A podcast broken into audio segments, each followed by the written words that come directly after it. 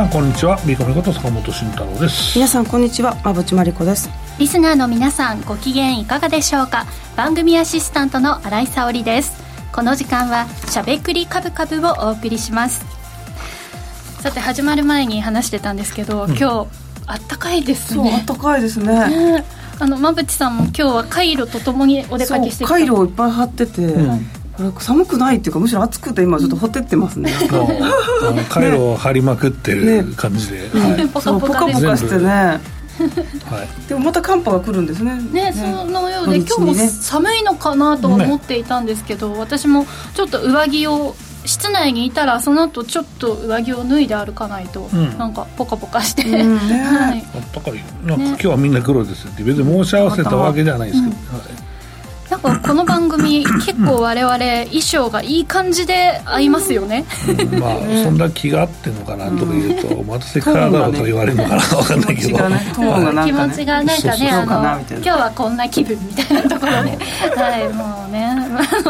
息ぴったりみたいな感じでねうん。ね、感じていただければと思います。まあ、実は私ちょっとネイビーだから、そこまでね分からないい YouTube 画質で黒で、うん。うんうん。じゃあそういうことで。あと今日はね落ち着き目の色合いでみんな出かけてきましたけれども、いや本当にあのカイロを私、うん、毎年たくさん貼るんですよ、うん、であの以前はあのロケ仕事が多かったのでもう全身にいっぱい貼っていて釣りの時とか1回後20枚ぐらい、うん、2 3 0枚貼ったことがあってもう発火するよみたいに言われてたんですけど そうそう。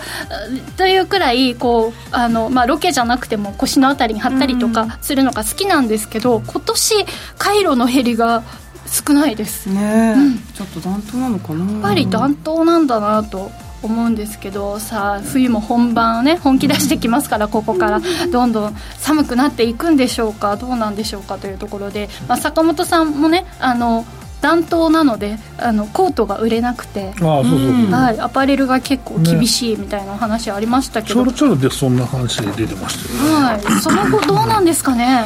その後まあでも、もう次の木を見るしかないな。多分バーゲンがちょっと早いか、うん、値幅割引幅がでかいかみたいな感じで、もう今週ぐらいからじゃない？ちょっとまた見に行かないとなと思ってますけどね、はい、この土日寒波だからちょっと売れそうですけどね,、ねバーゲンで物ははけた方がいいんですよね、アパレル企業としては。そうだね。もうここ作っちゃってるからな、うん、まあそりゃそうだよね。でも昔よりも、うん、あの前のシーズンというか去年のものを売ってる、うん、シーズンの最初は売ってるなみたいな印象がちょっと強いこの数年、そんな印象があるんですけど、なんか下手にこうバーゲンで出ちゃうよりも、来年に温存して、来年は正規の値段に近いところで売れた方がいいのか、まあ、なんか難しいですよね。うん、うん、なんかねここからのリスナーの皆さんのお買い物事情はどうなんでしょうか？今年ねアウターどのぐらい買っってますでしょうか？アウター買わずに回路張りまくって なんとかしましたみたいな。でもどっちが高くつくかね結果的に、ね、いや意外と分かんないね。2 3 0枚あるとちょっと厳しいかもしれませんけど、ね、いやなんかマーケットの方もね回路が回路が封鎖封止されてるみたいな封鎖されてるみたいな話ありますけどね。はい。つなげてきますね。うまくいかなかった。俺ずっと考えてたからさすごいさ新井さんの話もさ生返事だったんだけどさ。いや回路そう回路が封鎖されてる話でどううまく持っていこうかなと思ってごめん俺の実力不足だ。そうそうそういつもいろんなふうにつなげてね、うん、今日はね全然ダメだもうねいろんなこと考えすぎなんだよ。本当ダメだ、うん、いかんいかん本当いかん。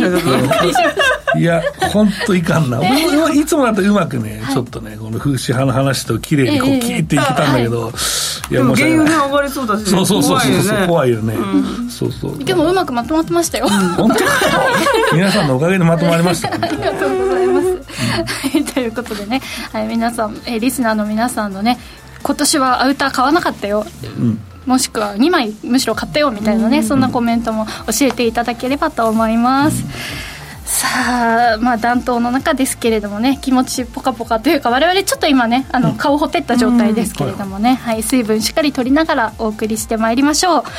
えさてこの番組はラジオでの放送に加えて YouTube ライブでも同時配信をしています。ラジオ日経のしゃべくりカブカブの番組サイトからご覧いただけますのでぜひアクセスしてみてください。また坂本さんや馬淵さんへのご質問やメッセージなど皆さんからの YouTube へのコメントもお待ちしています。しゃべくりカブカブ番組 YouTube チャンネルへの登録も合わせてよろしくお願いします。それでは番組を進めていきましょう。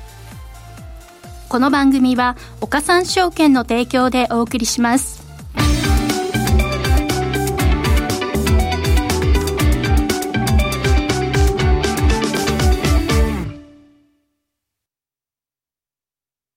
さん、馬淵さんのお二人に足元の相場環境と今後の展望について伺っていきたいと思います。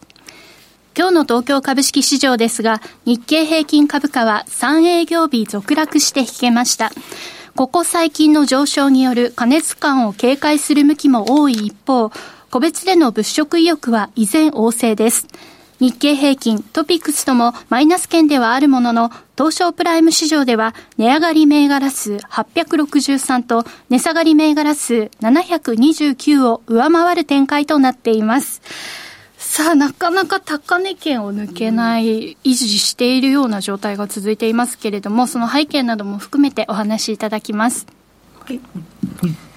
そうですね、まあ、経済指標で、うん、まあ、アメリカが動いて、で為替に影響が出て日本株にも影響が出てるっていう状況かと思います。はいでまずあの CPI の復習からいきたいんですけど、うん、1月11日に発表された消費者物価指数 CPI、うん、これ結果、えーと、総合は3.4だったので、うん、市場予想をまず上回りましたと。でコアも3.9だったので4%切りましたけど、市場予想を上回ったので、まあ、強いなっていう印象から、まあ、利下げちょっと後ろ倒しになりそうだなってところが11日にありました。そこからまあ PPI はちょっと弱い数字だったんですが、えー、昨日の夜ですね小売売上高が発表されてこれがまた強い数字だったんですよね、うん、市場予想が0.4%のものが0.6という強い数字が出たので、これまた、こう、利下げを急がない。そうですね。まあ、利上げかまではいかないけど、うん、利下げを急がない。利下げが、えー、後ずれになるんじゃないかということで、えー、米債も4%の、4.1%ぐらいですね。そうですね、4.1まで上がりましたね。まあ、日本国債も上がってますしね、という。はそこで為替もね、あの小売売上高の直後は、えー、と148までね、うん、一旦つけるような、そうなんですよ、そう、円安、戻りましたねっていう、円高でそのまま下でうろうろしてんじゃないのと思ったんですけど。ね、なので、まあ、あの ちょっとだから、アメリカにとっては、このあもう一度、10年債、そして2年債の金利が上昇していることが、こう株の上値圧力になって、こう上がりづらい状況になってますけど、日本は円安なので、ちょっと日本も重いんですけど、アメリカよりは軽いというか、上値をこう、まあ、狙うような動きがあって、かつ輸出関連ですね、自動車産業とか含めて、個別のセクター見ても、結構日本株に追い風の要因があるという、こういう状況ではありますよね。日経平均が上昇するしてから為替が円安になってきたようなイメージなんですけど、そうです、後からそうそう。あんま関係は、これは相関も今回の上昇の日経平均なかったんですけど、いや、でもここまで来るのかと思って、僕もびっくりしてて。アメリカの10年債4%戻ると、こういう動きになるんですね。ねそうだし、多分もうこれ、どうせいつか140円割れんだろうと思って、ショートした人がやべえやべえっていうのも多分あったと思うし、僕の為替はね、えー、っとね、一応ね、えー、買ってて、で、えー、ちょっと損してたんだけど、あの円安でなんとかなって、で、スワップと一緒に、まあ、もうスワップもらって売るみたいな感じで、スワップも0.67円ぐらい1か月持ってるとあるんですよ。意外となんか、うん。下で買った人は本当に利下げが始まるまで持ってでもスワップ生活できるんじゃねえかと思ったりしますし、新興国もあアメリカ見てからの多分利下げになると思うんで、よっぽどのところじゃないか、まあ、メキシコみたいなところちょろっとやるかなってあるかもしれないですけど、まあ、横ばいだったら意外とスワップ生活って限定的だけどできるんじゃないかなと思ったりもしますけどね。うんなので、まあ、でもいずれ利下げに向かうので、まあ、そのまたアメリカの金利が下がってくれば、130円台とか、はい、そんなことは十分ありえるんですが、ね、一旦やっぱりアメリカのこの CPI とか、小売売上高の数字が強いと、なかなか金利は収まらないっていう状況が、まあ、続きそうだということですね。であともう一個、中国の方で2つ動きがありましたと。はい GDP の発表があって、実質が5.2%の成長で、名目が4.6%の成長になりそうだということなんですけど、これまあまあ5%もあるじゃないかっていうふうに思われる方もいらっしゃるかもしれませんが、名目の方がちっちゃくなっちゃったんですよね、これ。まさに日本の過去っていうか、今、日本は名目 GDP のが大きい、つまりどんどんどんどん値上げ、賃上げが行われている中で、デフレから脱却していくような構図の中で、今、中国が実質の方が大きくて、名目の方がちっちゃくなるっていう、まさにこうデフレの。デフレですよね、教科書に書いてるデフレとはっていうのが、そう、えー、と実質名目ですね。ね。っていうふうなことが、まあ、今、ちょうど起きているということで、なかなかあの国内の方の、中国の国内のマインドも悪いということで、昨日ですね、えーと、上海に上場している日本株の ETF、今日もそうですけど、大人気で、うん。うん、それが中国人が日本株買う話で、これ、本当かとは思うんだけど、まあね、うん、でも投資先がないみたいですね、うん、上海市場の株が買えず、まあ、投資先がないがお金入っていうのはいいことだけどね、実際まだね、不動産市況も悪いけど何か投資したいと、そして日本に。まあ、家もね、面倒くさいよね、買うのもね、だし、融資も出るけど、それも面倒くさいし、ETF 買っとけって、本当すごいですよ ね、いや、これ本当かって思うけど、まあ、一応その外国人投資家の買いがは、えっ、ー、と、1兆5000億ぐらい多分、あの、先物現物で先週買いだったから、うん、いや、これって本当に中国の方なの？っていうのは、えっ、ー、と、来月の20日に分かると思うんで、あのそこでまた解説はしたいと思うんですけど、俺、違うんじゃねえかと思うんだけどね。ね一旦その中国に上場してる日本株の ETF が暴騰したっていう動きだけは見えて、うん、そうそうそうそう。こっちに入ってきてるかどうかちょっと。それちっちゃいだろう、多分時価総額と思ったやつだし、ね、まあまあまあ、それはまあ、して顔じゃないけどね。でもまあ、春節日本に来ていただけるのかみたいな話もあって、ね、いや、僕も両替機増設しようかな、ちょっと思ってるね、中国人が多いところでね。はい。まだ多分、まあ、ね、今よ間に合うと思うんで、ちょっとね、この、一日二日決断しなきゃいけないところまで来てるんですけど、うん、そうそうそう。経営者の仕事ですね、ね、そうなんですよ。でまあその中国がもうデフレっていうのようやくね言い始めて、うん、最初はどっちかというとハードランディングを選択するんじゃないかみたいな話で、もうこれでほぼもうジャパナイゼーションが決定したんじゃないかと僕は思っていて、うん、まあ日本のようにもゆっくりこの負債を処理していって、まあそれはいつも僕言ってるんですけど、えっと中国の所得がもうかなり上がってきてるので、だからここまで上がってくれば、まあ国内の消費もある程度あるし、まあ、成長ももう本当に3%とかでもやっていけるところに来てると思うんですよ。で、えっ、ー、と、まあ、もの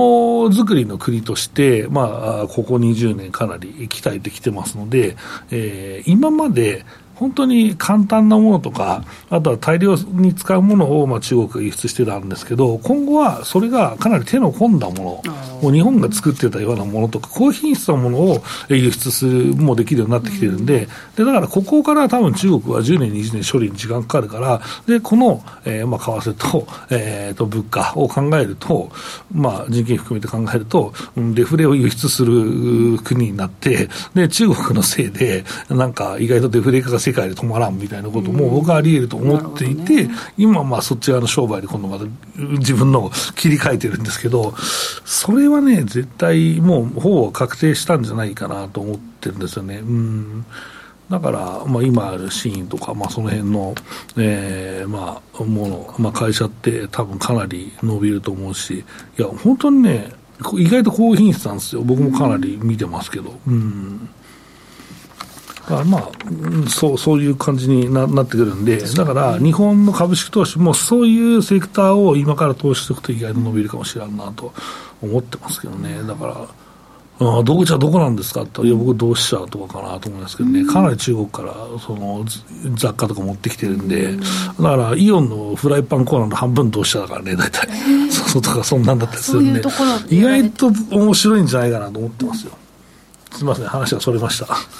はい、ということで、またヒントがね、近づいてきたらと言いますか、うんはい、見えてきましたら教えていただきを輸出するっていうのは大きなヒントですよね。うんさあそれでは変わって日本の話題はい、日本はじゃあ1項目だけ触れて、はい、えっと、1月15日に東証が、まあ、資本効率改善の計画を提出した企業のリストを公表するということなんで、まあ、あの資本コストや株価を意識した経営をしてくださいという要請が昨年3月にあって、それがやっぱり今の株高にも効いてきているというか、これに対応していろんな企業が発表を出してきているので、ここはあの海外の投資家も評価しているところなんだろうと思うので、しっかりまあ改善が進むということが、一つの株高になっているのかなというふうに思ってます。だいぶ進んでるんでしょうか？そうまだ始まったばっかりなんでまずこういう表明を出してじゃあ1年後だって自分たちが考えたことがどれぐらい進捗してるのかっていうのをまた1年後ぐらいかけて報告するっていう、そういう作業に今入ってますね。はいまあ、企業の方もね対応にもいろんなねあの人も必要になるでしょうし、うんうね、はい、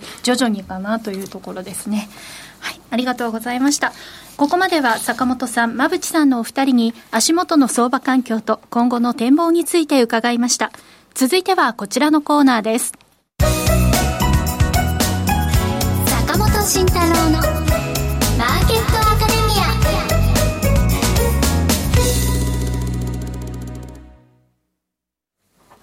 このコーナーでは投資をぐっと有利に株価指数 CFD の活用などを含めて投資のポイントについて坂本さんに教えていただきます。さあ、なかなかの高値圏に。いやいや、っていうかさ、また俺ロスカット食らっちゃうの、一週間で。と 思ったけど、一応なんとかね、踏みとどまってですね、うん、あの、はい、まだ、トントンぐらいかな。ポジションね、うん、なってて。今ちょうどそのぐらいそのぐらいだよね。危危ねえなっていう。いやなんか3万6500円まで行って、天井。3万6000円だったんだけど5000円しといてよかったなと思うし、うん、いやまあここってどう高い安いっていうのを見るの話にの次で、うん、まあ、やっぱりその日経平均が上がる、上がると儲かる、上がると上昇する銘柄だけ上がってたじゃんっていう、まあ、ほぼそういう話なので、まあ、だからハイテクが強かった、イーコミさんの見通し外れたなって、も今のところ外れてんだけど、でも、そのために引き上げただけなんじゃないのって思ってるので、まあ、一気の上昇がそのままダイレクトに来てしまって、まあ、空売りの人踏んじゃったみたいなパターンで、まあ、それがずっとあのこっちこっちっていうそのパターンで、空売りの人踏んで、あの日経平均上がるから買ってみたいなのが、まあ、ちょっと異常な上昇につながったんじゃないかな、指数含めてね、まあ、いう見方もできるかなと思うんですけど、うん、そうすると、まあそうね、日経平均が、まあ、さすがに行き過ぎなんじゃない？それでもと、えーまあ、思ってるので、まあ、そう考えると、うん、まあ、説明できない水準に近づいてきたなというのはあります。で、まあ、まあ、PR の話をすると、まあ、これは不変なんでね、一応、皆さん、まあ、一応12倍から15倍っていうのが、まあ、日本の PR のレンジだと思うんですけども、優にそれはもう超えちゃってますので、うんあのそれを16倍まで許容するのか、まあ、来年の、まあ、伸びまでもう織り込んじゃったのかと、うん、えー、10%ぐらいだから、そうするともう上がんないよね、日本株で、うん、来年の分まで織り込んじゃったらね。だから、まあ、実は長期で3万6500円が高値になる可能性もないと言えない、3万6300円ぐらいか、うん、ないとは言えないと。いう中で、やっぱり相場見ていかなきゃいけないのかなと思ってるんですけど。今ちょうど15.82とか、そうですね、はい、だから16倍超えてたんだと思いますよ、高値は。1000円上がったから、多分ね、高値だったら超えてたんで、まあいいとこだったんじゃない？っていうのはちょっとあるかもしれない利益が2260から80、うん、そうですね、はい、これがでも2500になるんですよね、うん、僕は多分そのぐらいまであると思います。ね、まあ10あ500届かないぐらいまでじゃないかなと思うんですよ、3, 3, 3はいかないと思うんですよ、4位入れてですよ。うん。でそれにまた16かけたら3万8000円ぐらいかなっていう人が出てきたけど、あの決算超えたらそうそうですね。でもただ、えっ、ー、と来年度の会社予想は多分そんな強気じゃないはずなんですよ、今年と一緒で。でそれで会社予想で EPS を計算すると、おるってなって。下がる可能性あるんですかね？いや、あるとあるよ。いや、あると思うよ。え？うん、だってトヨタとか保守的になったりとか、うん、あとはソフトバンクとかがピッてなった瞬間になるから、まあ、それはテクニカル的な話かもしれないですけど、うん、だって今年のさ業績予想って今年度がめちゃめちゃ保守的だぜ、うん、だから常習税バンバン出てるのもあるんだけど、はい、ひどい保守的ですよこんなんでいいかと思いましたけどね僕は、うん、だからでもまあ、うん、多分34で常習税はするんですけどまあやっても10%だし、10%だとも行き過ぎなんですよ、すでに8%ぐらい情報修正してるんで。がまあ、上昇で8%ぐらい増益になってるんで、うん、上昇でほぼ8%、2割イコール8%ですけど。じゃあそこで情報修正をしたところでも、うそれも織り込まれてる。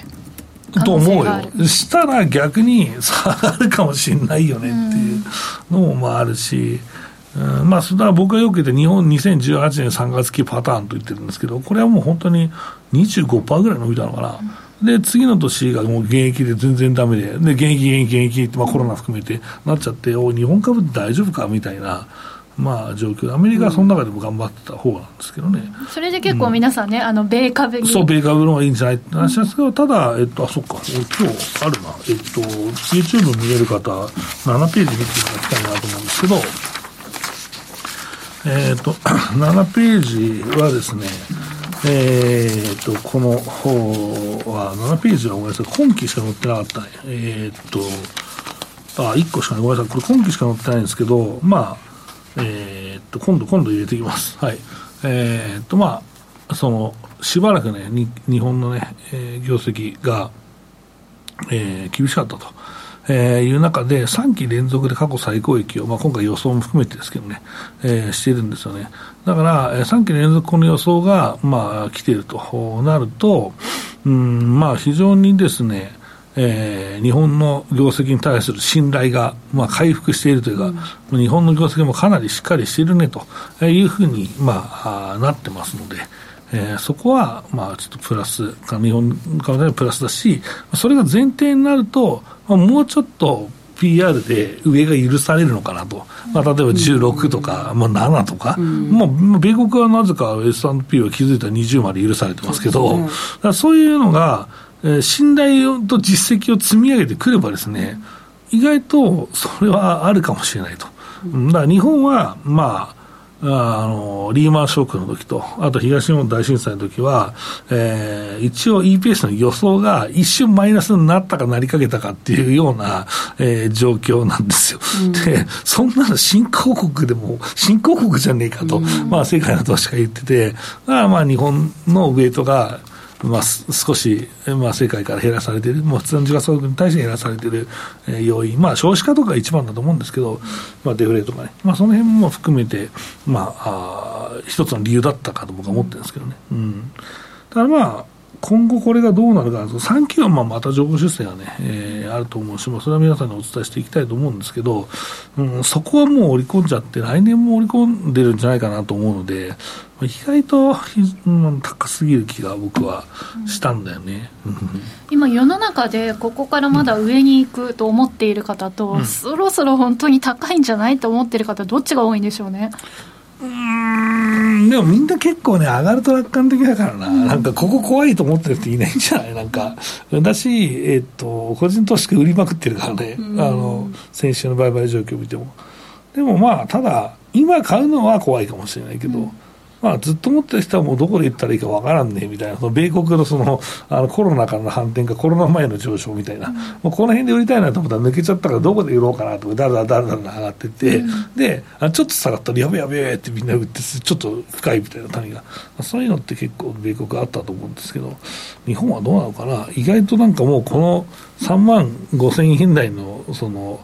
になるまでに、意外と下で持ってる切符はもう売っちゃったのかなっていう気がしますけどね、まあ、ただ、ね、NISA とか始まったんで、強制的に持ってる人もいるから、ここからもし指数がば抜けしてくるような状況になれば、みんななんかホクホクになるのかなと、えー、思ったりします。あとはコメントにもありますけど、そのまあ、米中問題がどうなるんだみたいな話で、まあ、結構これは、大きな問題だと思うし、でもこのままいけば本当にトランプさん勝っちゃうんじゃないかと、ね、はい。まあ、トランプさん勝ちそうだなっていうのは、まあ、前々から思ってましたけど、まあ、勝ってしまった時の中国の戦い方ですよね。これはかなりまたセンシティブな話になってくるかなと思いますね、うん、はい、でコメントに馬渕さんのお話も聞きたいとあるんですけど、うん、はい、お願いします。米中に関してはね、だから米中摩擦が本当に、うん、本当にだからバチバチやると世界経済冷えちゃって、前回みたいなことになっちゃうんですけど、はい、適度なバトルだと、日本には追い風ですよね、日本に投資が流れてきたりとか、工場作りましょうとか。はいまあ、そのあたりでとどまるかどうかっていうのが、ちょっとトランプさんの場合見えないし、うん、ここまで進めてきたの EV とかあっち系どうするんだろうみたいなトランプさんになった場合。確かにね、まあ米国実はテスラ以外のまあビッグ3は EV でちょっとまあ負け漏れっていうのはまだ反応早いかもしれないですけど出遅れっていうとみんなそうだねって多分思うと思うんですよ、だからそうなるとそこを保護しに来る可能性ってありますよね。ねはい、だし、やっぱりストとかもあったし、労働問題解決するためにも、やっぱりそのプラスの、まあ、優遇が欲しいなという、その業界を思ってると思うので、まあ、そこにするのかっていうのもありますよね、さっきの大さんの話だと、まあ、あとは法人税の減税があれば、もう本当にみんなハッピーなので、うん、だからそこがあれば、日本企業ってめちゃめちゃまた伸びるだろうと思いますが、その時はまた自動車銘柄もっと買いな。うん。買いなって言ってるけど、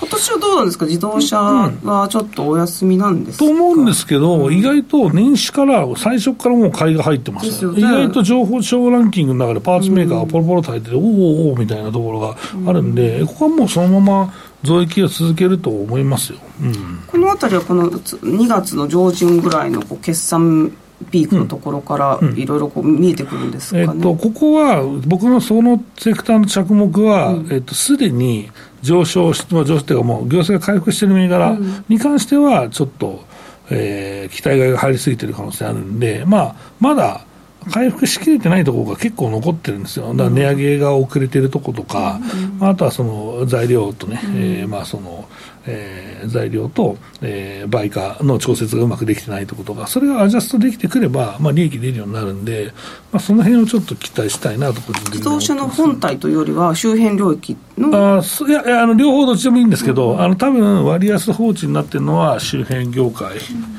だと思います、どっちかというと。はい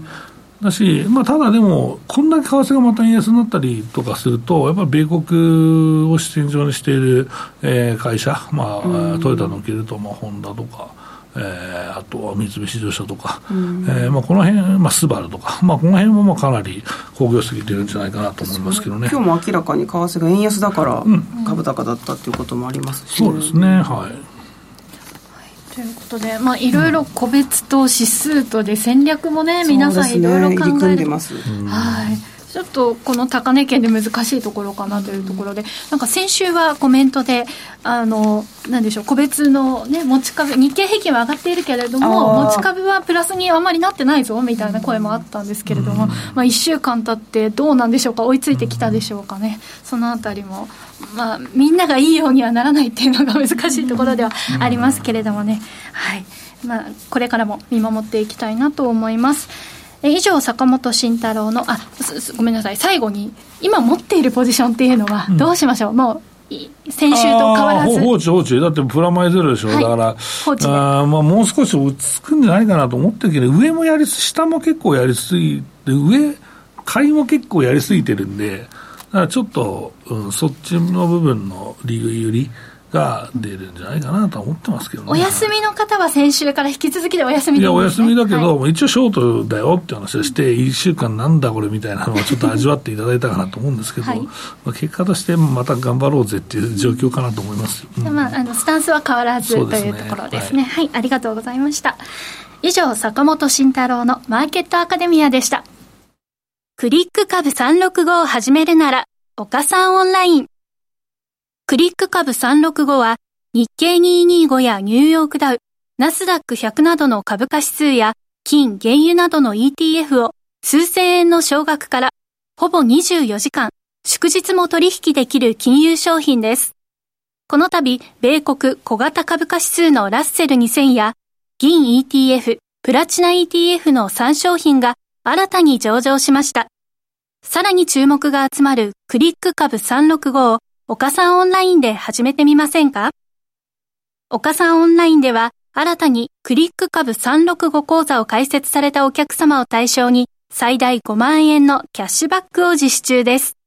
詳細は番組ウェブサイトのバナーから。岡さんオンラインは、岡さん証券株式会社の事業部門の一つです。当社が取り扱う商品等には価格変動等により元本損失、元本超過損が生じる恐れがあります。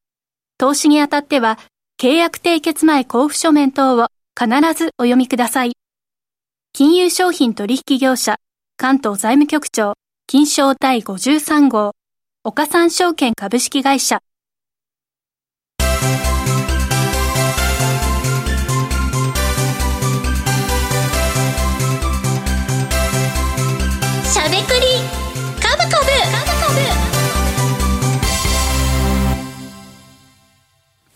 ここからはしゃべくりカブカブこちらのコーナーでは坂本さん、馬淵さん、さらに番組が独自の視点で注目ニュースをピックアップ。株式投資の肝となるエッセンスや今後流行やヒットが期待されるキーワードを深掘りし、しゃべくりまくります。今回は配当に関する指標についてしゃべくりまくっていきたいと思います。ということでよろしくお願いいたします。そう先週はね坂本さんから累進配当の注意点というかね、うん。あの見るべきポイントを教えていただいたので、騙されんなよって話しましたけど、すごい勉強になりました、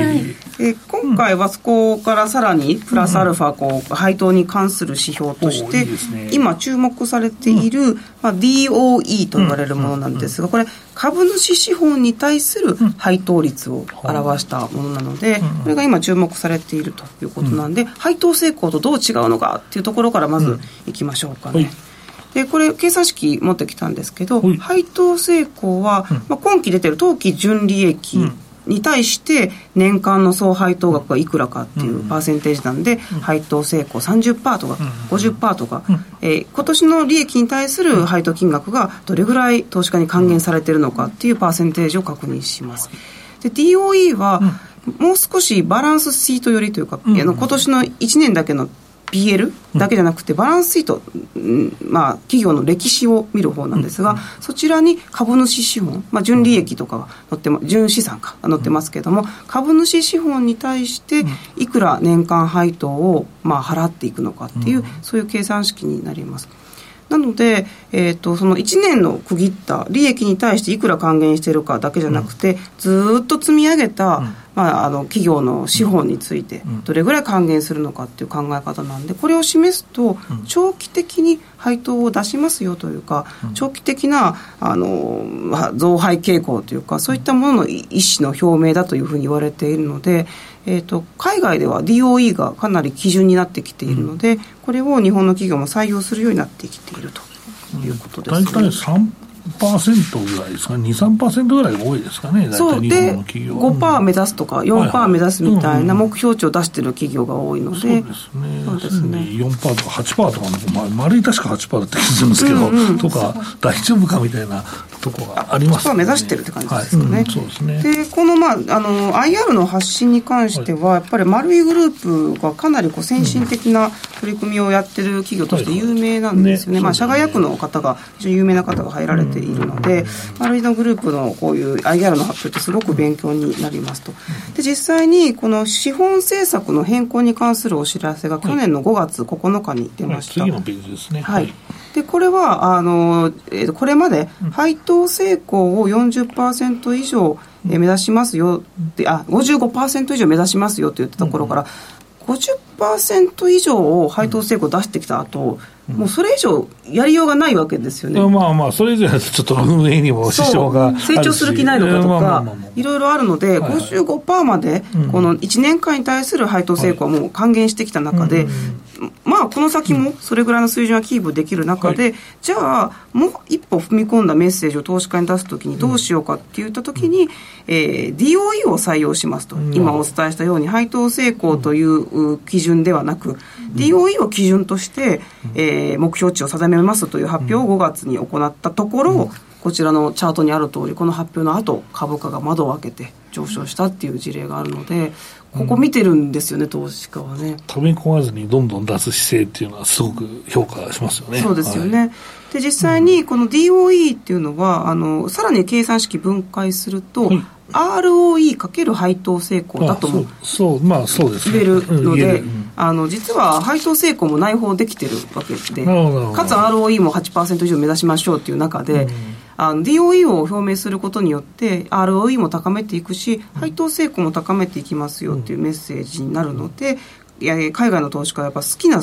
あの数字になってるんですよね、それをまあいち早く取り入れた日本の企業の代表例の一つが丸いグループだろうなというふうに思っていて、実際にこういった株価の動きになってるわけですよ、ね、まあ、これそうですね、僕の目線からいくと、これはいきなりやりましょうって言っても、多分全部の企業はできるわけじゃないんですよね。で、ね、丸いはえー、っとまずまあ、2本立てなんです一つはアパレルのビル、ファッションビルの,、の貸す事業なんですけど、もう一個はまあカード事業の2本柱なんですけど、このファッションビルの事業が、まあ、デパートみたいな感じで、歩合でこうもらってたんですよ、お金を。で、えー、そうするとやっぱりそのばらつきが出てしまったり、売れるのばらつきが出てしまったりっていうことがあるので、えー、家賃制にほぼ、えー、変えてしまったんですね。そうすると安定したキャッシュフローがもうずっと入ってくる形になるので、まあ、あとはカード事業、まあ、当然安定してますから、まあ、この2つの事業基盤があるから、まあ、これが目指せるっていうのがあるんですけど、まあ、全部が全部これをやってやりなさい、やってくださいっていうのは、まあえー、難しいので、まあ、できる企業、配当を本当に欲しいなと思う人は、そういう企業から、えーまあ、探してみるっていうのはすごくいいなと思いますけどね。うん、なので、まあ、配当成功50%以上に到達しているような企業が、次なるこう手として打つべき、うん、まあ、あの株配当に関する指標はこういったものになってくるんでしょうね。あと中野フード建設だったかな。フード建設、はい、あそこもね、えーと、同じ DOE を採用したことによって、同じようなあの株価の動きになってポーンとこう窓を開けて動いたあの過去があるんですよね。中野不動建中野、うん、中野。そうそう。中電工もそうね、うん、そうです。中野不不動建設ですね、はい、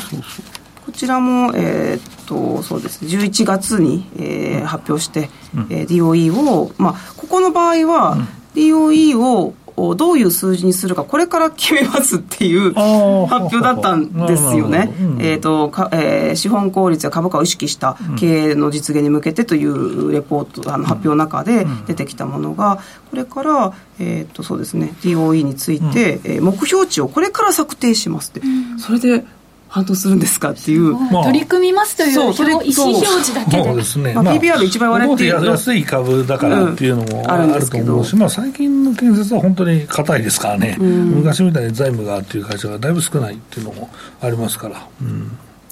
なのでそうですね。こんなふうにあの配当を一つ取ってもこの前の累進配当の見方もあるし、うん、配当成功配当成功を高めますではもう動かないですよね、今。いやいやでもあのいやむちゃくちゃやれば動く。100にすれば絶対上がるから 絶対でも100って成長する気ないんですかって質問くるじゃないですか。成長投資はみたいな。うんまあでも資本がたくさんあるからそれ使えますっていうかそっちを使うのか、まあ、あとは、ね、まあ借り入れしますっていうかえー、そんな 借り入れするぐらいだったら。資本がたくさんあるから借り入れいらない会社なんだけどこれがなくなってきたら借り入れもやってベストマッチをもう10年20年のタームでやりますっていうのはなんか無理してるように見えちゃいますけど、ね、いやいや、でも無理しないといけないと思うんですよ。もう溜め込みすぎて、だって自己資本比率がさ、自己資本比率で言うとちょっと中身があれだけど、うん、まあ9割とかいうような会社だったら、もう何してんねんみたいな、そう。だからアクティビストがシューってきて、いや君たちさ、ってなるわけじゃないですか。だから、まあそれがあるので、僕は、まあ。100でもいい ?100 でもいいし、あの、期間限定の100っていうのは最近多いよ。あ期間限定ね。アマのアマダとかあとは、えー、高千穂広域とか、はい、さんとかそうですね。だからそこがえー、っとまああの RE がある8%だってある程度になるまでは、うん、えー、っとまあ100%の配当成功にしますみたいな。だから RE を高めるでは別に資本ってちっちゃくてもまあ一応いいじゃんっていうようなまあまあちょっと語弊があるかもしれないですけど考え方はそうなので、だからまあそうするとまあ、効率経営ができるようにはうちはなりましたと、うんうん、なので株主還元をまあ定期的に、まあ、ちょっと一旦高めますと、うん、えー、いうのとか終わっても、まあ、ちょっと配当成功下がるけど増益してるんだったら配当買わなかったりもするし、うん。うん、だからやっぱりその頑張りますって表れなんだよね、そう考えたらそのこの前というか去年一昨年のシーズンとかは、うん、だって発行の25%で着払いするってとんでもねえだろうみたいな気合が違いますね。だからその後のまあ値動きも意外といいんですよ。うん。なのでやっぱりその PBR1 倍割れの企業なのか、ROE が低い企業なのか、そうじゃない企業かで戦い方ちょっと違います、ね、そうなんですよ。シーズンね、だってシーズンね、これね、あれ、もっと長いところで見るとね、うん、ここんなんだよ。だからあそか発表した後発表した後も自社株買いが終わってさらに高値圏でずっと推移してるんですよレンジで、うん、うん、だからこれはすごくねいいなというところは、はい、ありますし、まあ、業績もまあある程度安定はしてまあ微増影響を続けているというところですね、はいでまあ、自社株買い配当を出していく、うん、配当成功を高める、いろんなものをみんなやるようになってきて、まあ、次にこういったものも注目されても、いろいろ配当一つ取ってもありますよっていう、そうですね。DOE は本当にあの株主としてはまあ配当節はコロコロ変えられるとちょっとあれですけど、うん、変わらないと非常に安心できる、うん、あのパターンですよね、うん、これ DOE を、まあ、まだ採用していない企業ですと、配当成功どのくらいのところをこう見てあのなんで評価したらいいんですかね。配当成功何パーセントぐらいがこうか買いやすいと言いますか、なんかその50%以上になったら、まあ、DOE 採用していこう。でもその動きが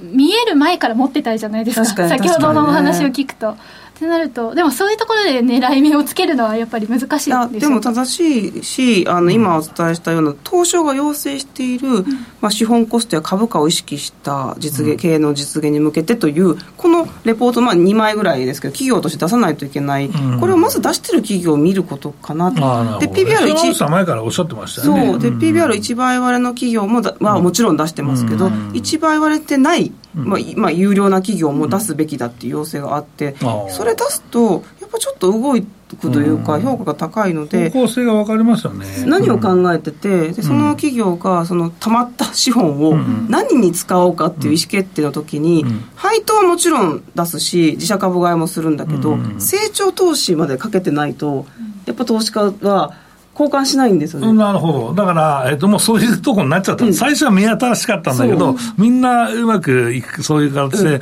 まあ、あの、いい、その配当政策を出してくるから、うん、成長は次どうする ?MA とか、次どこ新規のマーケット狙ってるんだとか、まあ、ね。まあ、あともう一つ成熟した議論になると、人材に対する賃上げって多分株主嫌がると思うんですけど、でもちょっと今議論とかしていくと、うん、そのちゃんと賃上げできる企業が長期的に成長できるっていうのは、やっぱ投資家も理解できるので、まあね、この資本をどこに使っていくのかっていうところの成長投資に一部、賃上げっていうのは入ってきてるように感じます最近、まあ、成長投資を結局、まあ、成長する企業を変えようっていうのもあるんですけど、一倍割なんとかしろよって割安株へのその、えー、政策と両方やってるとこって、いや両方そのやりましょうって言ってるのって、結構、すごいよね、うん、どっちかからやるのっていうのは大体日本式だと思うけど、うん、やっぱりそんなスピード感でだめなんだろうね、だからもう面倒くせえから MBO しますわみたいなところが大企業でもあるんですよ、そうですね、いいよ、それで、あのそれは俺はいいと思う、だってさ、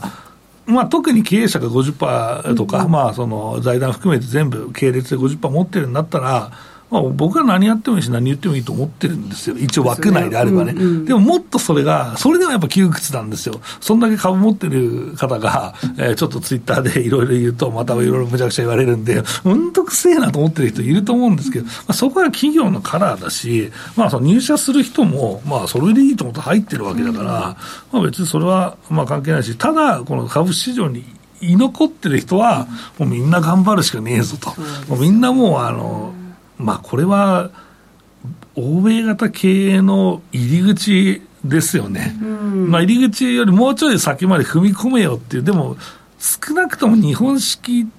固有っていうものってそんなにないかなと思って、どうですか、なんか感じるとこってあります？でも、その稼げる力を自分たちが、うん、あの資金調達しなくても、立てる企業だったら、別に上場してなくても、全然いいですし、だって森ビルなんかさ、はい、まさに典型で、そうですね、竹中工務店とかもう自分たちで稼げる力があるので、開発力もあって、好きなものを作って、逆にそれが長期の視点で、長い視点で物事を考えられるから、災害の視点を入れられたりとかするんで、そういう企業は別にあってもいいし、っていうふうに思ってるので、資金調達が必要な企業は上場しましょう、必要ない会社は MBO でも全然 OK って私は思いますね、もっと簡単になんか退場できるルールになってたらいいんじゃないかなと思うよ、まあでもまあしょうがないけどね、やっぱそそうだからある意味も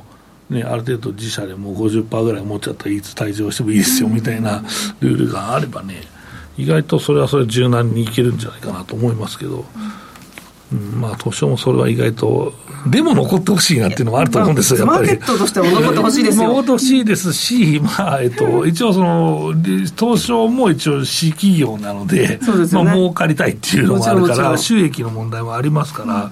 まあ、あの、退場だよとか言いながら、いや、残ってくださいよっていうのはあるかなと思うんですけどね。まあ、それが、ね、いろんな粉飾決算したりするところの、その差がいろいろ出てうんぬんっていうのは、もう僕らが言う考える話じゃないのかなと思うんですけどね。はい。うん。はい、ということで今日は配当に関する指標ということで DOE について解説をしていただきました。ここまではしゃべくりカブカブのコーナーでした。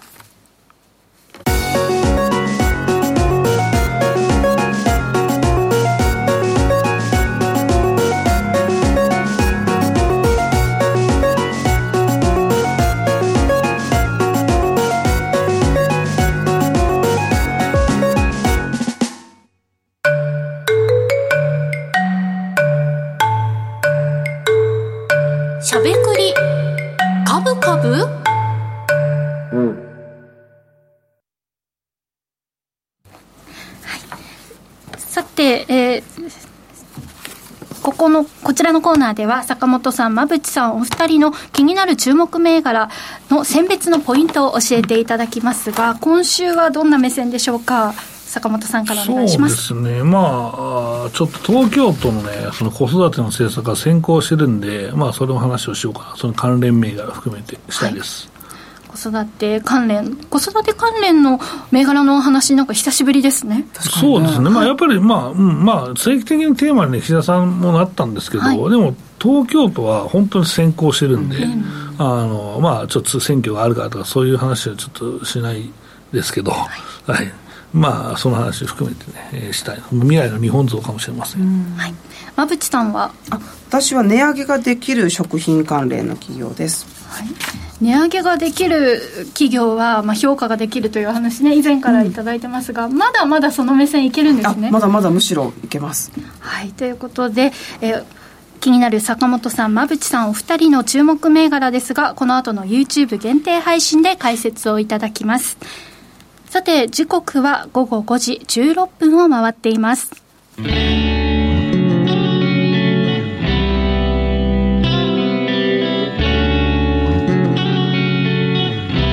ゃべくり。カブカブ。